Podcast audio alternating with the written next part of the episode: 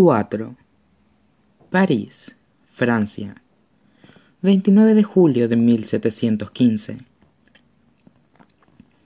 Soñadora es una palabra demasiado delicada. Evoca pensamientos de apacible reposo, de días perezosos en campos de hierba alta, de manchas de carboncillo en suaves pergaminos. Adi todavía se aferra a los sueños, pero está aprendiendo a ser más aguda, a ser más del cuchillo que la mano del artista, afilar el borde del lápiz. Ponme una copa, dice, tendiéndole la botella de vino al hombre que está frente a ella. Este le quita el corcho a la botella, llena dos vasos de la repisa de la habitación alquilada y le ofrece uno, aunque ella no toca el líquido. El hombre echa la espalda hacia atrás y se bebe el vino de un trago, y acto seguido se toma una segunda copa antes de dejar el vaso y alargar la mano hacia su vestido. ¿Por qué tanta prisa? inquiere ella, guiándolo hacia atrás. Has alquilado la habitación. Tenemos toda la noche. Pone especial cuidado en no empujarlo, en impedir su avance de forma tímida, pues ha descubierto que algunos hombres disfrutan al ignorar los deseos de una mujer. En cambio, Adi lleva su propio vaso hasta la boca hambrienta de él, inclina el contenido de color rojo óxido entre sus labios, e intenta hacer pasar el gesto como un intento de seducirlo, y no de obligarlo a beber a la fuerza. El hombre vacía el contenido del vaso y lo arroja a un lado, Unas manos torpes la manosean y forcejean con los lazos del corsé. Me muero de ganas de... Comienza a decir con obscenidad, pero la droga del vino ya está apoderándose de su cuerpo, y él no tarda en humedecer, pues su lengua se vuelve pesada en su boca. Se hunde en la cama, todavía aferrándose al vestido de Adi, y un momento después se le ponen los ojos en blanco y se desploma de costado, sumiéndose en el mundo de los sueños antes de que su cabeza golpee la almohada. Adi se inclina y lo hace rodar hasta que lo tira de la cama, y el hombre golpea el suelo como un saco de grano. Lanza un gemido apagado, pero no se despierta. Ella continúa la labor que ha empezado él y se afloja los lazos del vestido hasta que es capaz de volver a respirar con normalidad.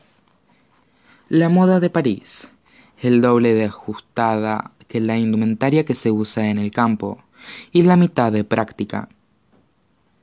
Se tiende en la cama, agradecida de tenerla para ella sola, al menos por esta noche.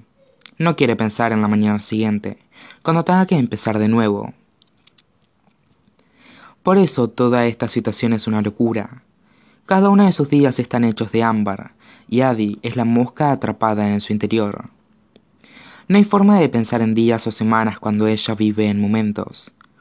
El tiempo comienza a perder su significado, y aún así no ha perdido la noción de él. No parece ser capaz de despojarse del tiempo, por mucho que lo intente. De modo que Adi sabe qué mes, qué día, qué noche es, y también sabe que ha pasado un año un año desde que huyó de su propia boda, un año desde que se adentró en el bosque, un año desde que vendió su alma por esto, por la libertad, por el tiempo. Un año, y lo ha pasado conociendo los límites que conlleva esta nueva vida. Ha recorrido los confines de su maldición como un león enjaulado. Ya ha visto leones de carne y hueso. Llegaron a París en primavera como parte de una exhibición. No se parecían en nada a las bestias de su imaginación. Eran mucho más imponentes y a la vez menos, pues su majestuosidad quedaba diseminada por las dimensiones de sus jaulas. Adi fue a verlos muchas veces, estudió sus miradas lúgubres, que ignoraban a los visitantes y se dirigían al hueco de la carpa, su único fragmento de libertad. Ha pasado un año confinada en el interior de la prisma que constituye este, este trato, obligada a sufrir pero no a morir, a pasar de hambre pero no a malograrse, a desear pero no a marchitarse. Cada momento ha quedado grabado en su memoria, mientras que ella misma se escurre de las mentes de los demás con el más leve esfuerzo. por culpa de una puerta que se cierra, por perderse de vista un segundo, por un instante de sueño. Es incapaz de dejar su huella en nadie, en nada, ni siquiera en el hombre tirado en el suelo. Se saca la botella del laudano de las faldas y la sostiene a la escasa luz de la habitación. Tras tres intentos fallidos y dos frascos desperdiciados de la valiosa medicina, se dio cuenta de que no podía adulterar las bebidas ella misma. No podía ser su mano la que provocase el daño. Pero si la vertía en la botella de vino, volvía a poner el corcho y dejaba que los hombres se sirvieran su propia copa, la acción ya no le pertenecía. ¿Lo ves? Está aprendiendo. Aunque es un aprendizaje solitario. Inclina la botella y las últimas gotas de la sustancia lechosa se mueven dentro del vaso. Se pregunta si podrían proporcionarle una noche de reposo sin sueños. Menuda decepción. Al oír la voz, Adi casi deja caer el láudano. Se da la vuelta en la pequeña habitación, escudriñando la oscuridad, pero es incapaz de localizar a su dueño. Te confieso, querida niña, que esperaba más de ti. La voz parece brotar de cada sombra, y luego de una sola. Se congrega en el rincón más oscuro de la habitación, como el humo. Y entonces él da un paso adelante y se adentra en el círculo de luz que proyecta la llama de la vela. Unos rizos negros le caen sobre la frente, las sombras inundan los recovecos de su rostro, y un par de ojos verdes brillan con luz propia, y durante un instante traicionero, su corazón se sacude ante la familiar visión de su desconocido, antes de recordar que solo se trata de él. La oscuridad de los bosques. Ha sufrido esta maldición durante un año, y en ese tiempo lo ha llamado muchas veces. Le ha suplicado a la noche, ha sumergido monedas de los que no podía prescindir en las orillas del Sena. Le ha rogado que respondiera solo para poder preguntarle por qué, por qué, por qué así que ahora le lanza la botella de láudano directamente a la cabeza. La sombra no se amago de atraparla, no es necesario. Pasa directamente a través de él y se rompe contra la pared a sus espaldas. Le dedico una sonrisa compasiva. Hola, Adelaine. Adelaine. Un hombre que pensó que no volvería a oír. Un nombre que le duele como un moretón, incluso cuando su corazón da un vuelco al escucharlo.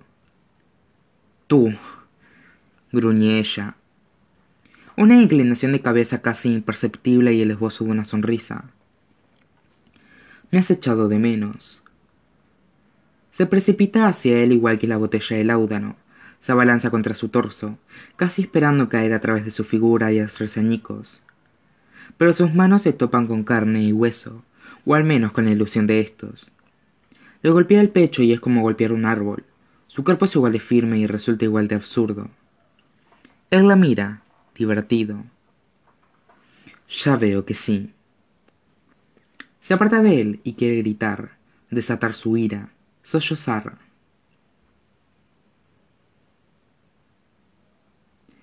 Me abandonaste allí, me lo robaste todo y te marchaste.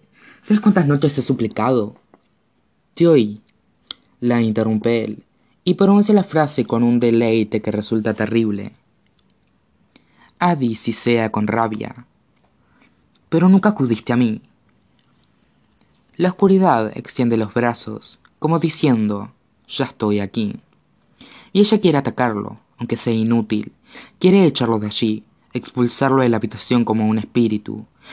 Pero debe preguntárselo. Debe saberlo. ¿Por qué? ¿Por qué me hiciste esto? Él arruga las cejas oscuras con falsa preocupación. Te concedí un deseo, Solo pedí más tiempo, vivir la vida siendo libre. Y te he proporcionado las dos cosas. Arrastra los dedos a lo largo del poste de la cama. Este último año no ha hecho mella en ti. Un sueño sofocado escapa de su garganta, pero él continúa. Estás de una pieza, no es así. Ilesa, no envejeces, no te enrechitas, y en cuanto a tu libertad, ¿Existe mayor independencia de la que te he regalado? Una vida en la que no tienes que responder ante nadie. Sabes que no me refería a esto. No sabías lo que querías, le dice él con brusquedad, caminando hacia ella. Y si lo sabías, entonces deberías haber sido más cuidadosa. Me engañaste. Te equivocaste, dice la oscuridad, cerrando el espacio que queda entre ellos. ¿No te acuerdas, Adeline? Su voz se reduce a un susurro. Fuiste tan temeraria, tan insolente. Tropezaste con tus palabras como si fueran las raíces de un árbol. Divagaste sobre todo aquello que no querías. Ahora se encuentra muy cerca de ella, y una de sus manos repta por su brazo. Pero Adi se niega a darle la satisfacción de retroceder. Se niega a dejar que interprete el papel del lobo, mientras ella se, ve obligada a ser la abeja. Pero es complicado. A pesar de tener el aspecto de su desconocido, no es un hombre. Ni siquiera es humano. No es más que una máscara que no encaja. Adi es capaz de ver el ser que habita debajo, al igual que en el bosque, sin, sin forma e infinito, monstruoso y amenazador. La oscuridad brilla tras esa mirada color esmeralda. Me pediste la eternidad y me negué, suplicaste una, una y otra vez. Y luego, Recuerda lo que dijiste. Cuando vuelve a hablar, su voz sigue siendo la de siempre, pero Adi puede oír su propia voz, resonando a través del desconocido. Arrebátame la vida cuando ya esté harta. Llévate mi alma cuando ya no la quiera. Ella se aleja de sus palabras, de él, o al menos lo intenta, pero esta vez la sombra no se lo permite. La mano que le aferra el brazo la aprieta con más fuerza, mientras la otra descansa detrás de su cuello, igual que la caricia de un amante. No era para mí, entonces, hacerte la vida imposible, empujarte hacia tu inevitable rendición. No tenías por qué, susurra, detestando el temblor de su voz. Mi querida Adelaine, dice, deslizándole la mano desde el cuello hasta el pelo. Me dedico al negocio de las almas, no a repartir misericordia. Aprieta los dedos y la obliga a echar la cabeza hacia atrás para que sus miradas se encuentren, pero no hay ni rastro de dulzura en su rostro, solo una especie de belleza salvaje. Vamos, dice, dame lo que quiero y nuestro acuerdo llegará a su fin, al igual que tu desdicha. Un alma a cambio de un año de angustia y locura, un alma a cambio de un puñado de monedas de cobre en el muelle de París, un alma a cambio de nada más que esto. Y aún así, mentiría si dijera que no vacila, si dijera que ninguna parte de ella quiere rendirse, ceder, aunque sea solo por un momento. Tal vez sea esa parte la que formula la pregunta. ¿Y qué será de mí? La sombra se limita a encogerse de hombros, esos hombros que dibujó tantas veces, los mismos que ella imaginó. No serás nada, cariño, dice él sin más. Pero es un vacío mucho más amable que esta existencia. Ríndete y te liberaré.